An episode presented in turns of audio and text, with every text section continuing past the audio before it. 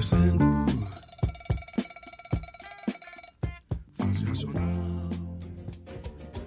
Olá, olá, tudo bem, ouvintes? Está começando agora mais um episódio do Nozeco. Eu sou o Igor Nonato e hoje iremos aprofundar aqui um pouco mais a nossa conversa sobre o tema dos agrotóxicos. A Ana abriu já no episódio anterior a discussão e a partir de agora a gente está com a série O Agrotóxico, que a gente está embarcando nisso agora. Vamos esclarecer aqui nessa série várias curiosidades a respeito do, do ativo na, nas plantações, assim como a parte séria, técnica, né, desse drama do agronegócio. Pintando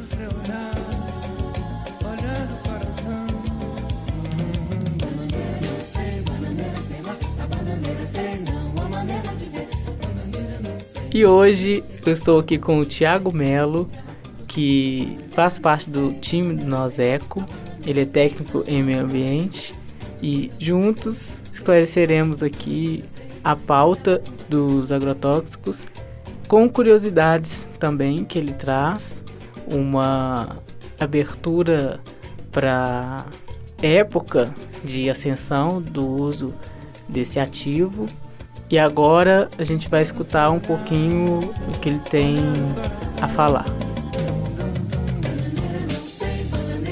Olá pessoal, meu nome é Thiago, eu sou técnico em meio ambiente, sou estudante de jornalismo, eu também faço parte do Nozeco. É, hoje eu vim trazer para vocês alguns dados e curiosidades sobre o uso dos agrotóxicos. Eles são conhecidos também como pesticidas ou defensivos agrícolas e são substâncias químicas que são utilizadas na agricultura a fim de eliminar insetos que possam ser prejudiciais às plantações e assim garantir a produtividade agrícola. É, há uma teoria que diz que sem os agrotóxicos o preço dos alimentos subiria demais e seria mais difícil controlar as pragas é, dessa forma produzir em larga escala, né? Seria então mais difícil é, levar alimento para a população. Mas a gente vai ver que na verdade os agrotóxicos eles trazem muitos malefícios para a saúde do homem e também trazem muitos impactos ambientais. Foi só em 1939 que descobriu que ele poderia ser utilizado contra os insetos. Na Segunda Guerra ele foi utilizado para eliminar é, insetos vetores da malária, tifo, febre amarela e por incrível que pareça também era utilizado para matar piolhos e carrapatos dos soldados. Após a Segunda Guerra foi criada a Revolução Verde, parte da Europa passava fome por conta da destruição da guerra e os países que eram vencedores do conflito queriam expandir os seus negócios. Né? O DDT passou então a ser utilizado para aumentar a produção de alimentos e veio com a promessa de revolucionar a agricultura. Porém, em setembro de 1962, a bióloga norte-americana Rachel Carson publicou o livro Primavera Silenciosa. Esse nome vem do fato de quando, naquela época, quando a primavera chegava, ela era completamente silenciosa porque não havia mais pássaros, não havia mais insetos, os animais estavam morrendo é, devido à utilização desse agrotóxico nas plantações ao redor da, dos bosques, das florestas. É,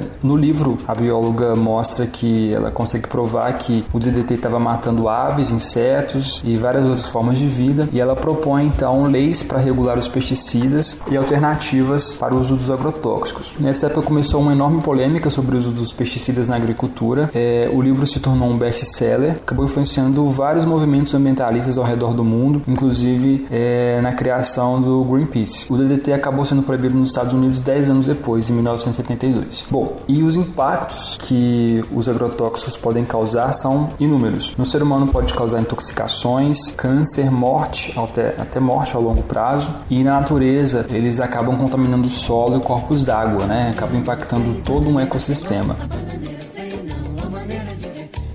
Então, nós observamos que o surgimento dos agrotóxicos ocorre na Segunda Guerra Mundial, né, com o propósito aí de funcionarem as armas químicas, logo para causarem danos, né? Com esse recorte histórico, então nós conseguimos claramente ter a noção do quanto ele pode ser potencialmente danoso para o ser humano e para o meio ambiente. Afinal, ele foi criado no intuito de ser uma arma, né, usado como um veneno mesmo. E ninguém espera espera ou deseja ingerir aquele suposto veneno. Né? Atualmente é conhecido também como pesticidas ou defensivos agrícolas, né? São os termos é, dados a eles também e que ganhou o mercado no final da Segunda Guerra com esse objetivo de potencializar a produtividade. No livro Primavera Silenciosa, que o Tiago diz, é um marco para o ambientalismo, no quesito de onde se começou a dar atenção para esses assuntos, né, sobre esses danos é, que esses defensivos agrícolas causavam e ainda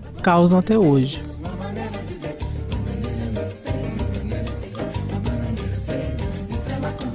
Há estudos que dizem que corpos d'água possuem resquícios de agrotóxicos possuem 42, 42% a menos de espécies de invertebrados. E muitos desses agrotóxicos, eles não são biodegradáveis, eles acabam assumindo uma concentração maior no topo da cadeia alimentar pelo processo conhecido de bioacumulação. É, então, por exemplo, o agrotóxico que vai parar em um corpo d'água, ele acaba sendo absorvido pelas algas, é, posteriormente por protozoários, né, que depois acabam sendo servindo de alimento para peixes pequenos, para peixes grandes e depois para aves de rapina, por exemplo né? E quanto maior o nível trófico, maior é a concentração dessas substâncias químicas, esses agrotóxicos. Então, a águia, como ela está no topo da cadeia alimentar, ela é que mais vai sofrer com a concentração de, de agrotóxicos no, no organismo dela. É, bom, os agrotóxicos têm impactado também de uma forma muito significativa é, as abelhas, tem morrido muitas abelhas por conta da utilização dos agrotóxicos. A gente sabe da importância delas, né? São responsáveis pela polinização. É, sem as abelhas não é, não é possível produzir alimentos. Elas acabam sendo contaminadas no ar, em contato com as plantas também na hora de fazer a polinização e acabam também levando essas substâncias para a colmeia e contaminando a população de abelha ali, né, da, da, da, colmeia. Não existem números oficiais de morte de abelhas no país, segundo o IBAMA, mas algumas associações de apicultores e órgãos ligados às secretarias de agricultura, elas têm feito alguns levantamentos. Uma pesquisa, né, estimou que entre dezembro de 2018 e fevereiro de 2019, pelo menos 500 milhões de abelhas foram encontradas mortas apenas nos estados do Rio Grande do Sul, Santa Catarina, São Paulo e Mato Grosso do Sul. Foram feitas algumas análises laboratoriais e identificaram agrotóxicos em cerca de 80% dos enxames mortos é, nesses locais. Os grandes culpados por essas mortes são os agrotóxicos conhecidos como fipronil, que já foi banido na, na Europa desde 2013, e o glifosato, que é o agrotóxico mais utilizado no mundo. Além de possuir letalidade para as abelhas, eles alteram a sua sensibilidade por açúcar, atrapalham a sua habilidade de navegação, de memorização, de busca por alimentos e acabam também é, dificultando o seu retorno para a colônia. Segundo dados apresentados pela pesquisadora Larissa Bombardi, 25 mil pessoas foram intoxicadas por agrotóxicos nos últimos anos. É uma média de 8 pessoas intoxicadas por dia. Segundo o Ministério da Saúde, estima-se que ainda para cada caso notificado, temos 50 outros casos não notificados. Então, é possível que tenhamos 1 milhão e 250 pessoas intoxicadas. É muita coisa. As intoxicações ocorrem por diversos fatores, como o manejo e aplicação incorreta do produto, é, resíduos em alimentos, também pela pulverização aérea, que acontece perto de alguns povoados. Lembrando que a pulverização aérea é proibida em vários países e é permitida no Brasil, e não só isso, ela é ampla utilizada no agronegócio. É um absurdo, assim. É um descuido, né? Também é, temos, por causa do, desse uso, a contaminação da água no país, né? Porque esses agrotóxicos, eles vão parar nos lençóis freáticos, que daí então caem nos rios e mares. Daí disso nós já temos casos de água mineral contaminadas por esses ativos. É uma contaminação também do pequeno produtor, que poderíamos chamar como camponês, só só para ficar mais fácil de entender, né? Que a gente tem então o contato direto desse produtor no preparo, na aplicação, ou qualquer tipo de manuseio com o produto. Daí a contaminação geral, que é o contato indireto, que é a contaminação da água e alimentos ingeridos. Os venenos entram no corpo por meio do contato com a pele. Isso é muito sério, né? Pela mucosa também, ou pela respiração e pela ingestão. Por isso, a pulverização aérea é muito interessante de ser discutida porque ela é muito mais suscetível, muito mais perigosa, né? Apesar de não haver um consenso, porque há uma dificuldade em fazer o ranking dos países que utilizam mais pesticidas, porque as nações utilizam metodologias diferentes. Mas de fato, o país está sempre entre as primeiras posições nos rankings que são feitos, sempre disputando o primeiro lugar com Estados Unidos e China. A pesquisadora é Larissa Mias Bombardi, professora da Faculdade de Geografia da Universidade de São Paulo, ela disse que entre 2000 e 2010 o crescimento de pesticidas no planeta aumentou em 100%. E no mesmo período, no Brasil, Brasil, esse número chegou a quase 200%. Ela apurou ainda que cerca de 20% de todo agrotóxico comercializado no mundo é consumido no Brasil.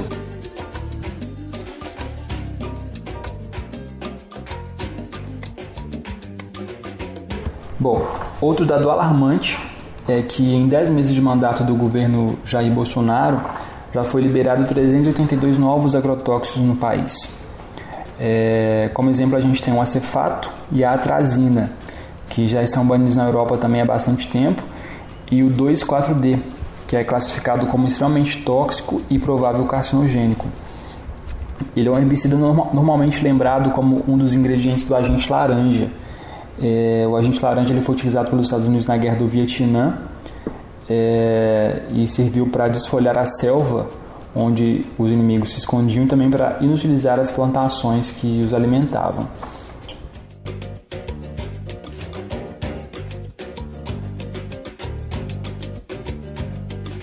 Bananeira não sei, bananeira sei lá, a bananeira sei não, a maneira de ver.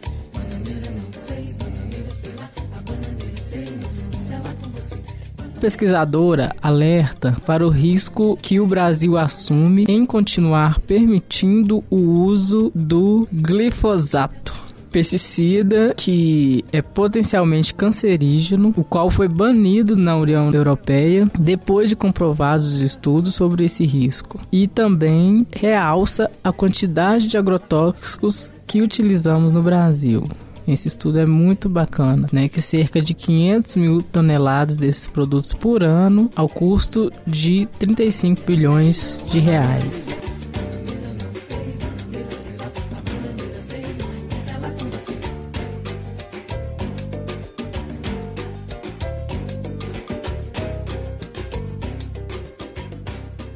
Segundo dados da Anvisa, aproximadamente um terço dos vegetais consumidos no, no, nosso país apresentam níveis de agrotóxicos muito acima do aceitável. Os vilões, né, os maiores, os alimentos com maior concentração de agrotóxicos, em primeiro lugar vem o pimentão, em segundo lugar o morango e em terceiro lugar o pepino. O pimentão ele apresenta é, concentrações de agrotóxicos acima do permitido em mais de 80% das amostras. E outro dado interessante divulgado pelo IBGE é que segundo né, segundo a instituição, cerca de 63% dos produtores rurais que utilizam agrotóxicos no país não possuem capacitação técnica nem conhecimento para manejar esses produtos.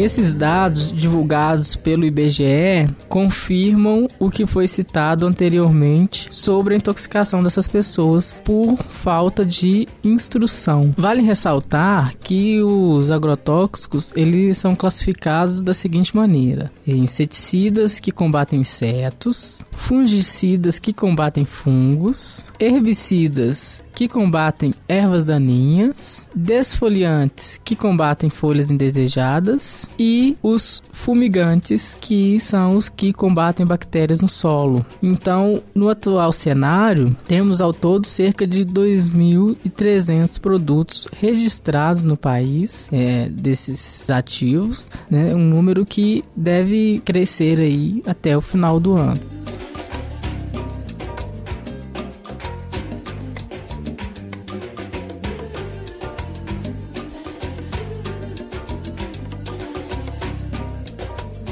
Para finalizar, eu queria deixar a dica para vocês do documentário O Veneno Está na Mesa, do diretor Silvio Tendler. Na verdade, são três filmes: é, O Veneno Está na Mesa 1 e 2 e Agricultura, Tamanho Família. Nesses documentários, é, o diretor mostra toda a, a questão da indústria relacionada a, aos agrotóxicos. É, tem, tem uma empresa muito famosa conhecida como Monsanto. Nesse documentário, ele mostra as atrocidades cometidas por essa empresa, que recentemente foi comprada pela Bayer, mas também é, ele mostra algumas estratégias de agricultura que respeitam o meio ambiente. Então é isso, muito obrigado e até a próxima.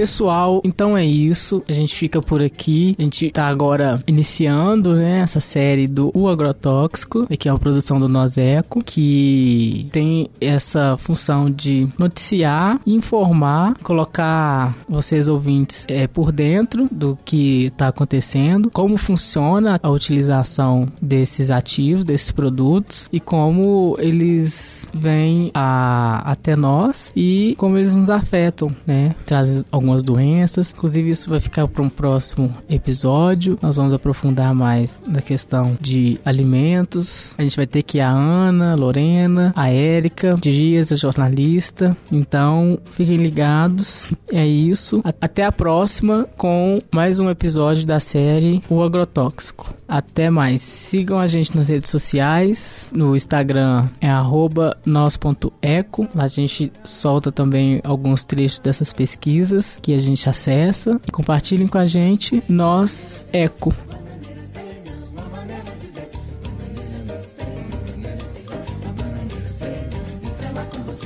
Essa produção é do Lab SG, onde você vem aprender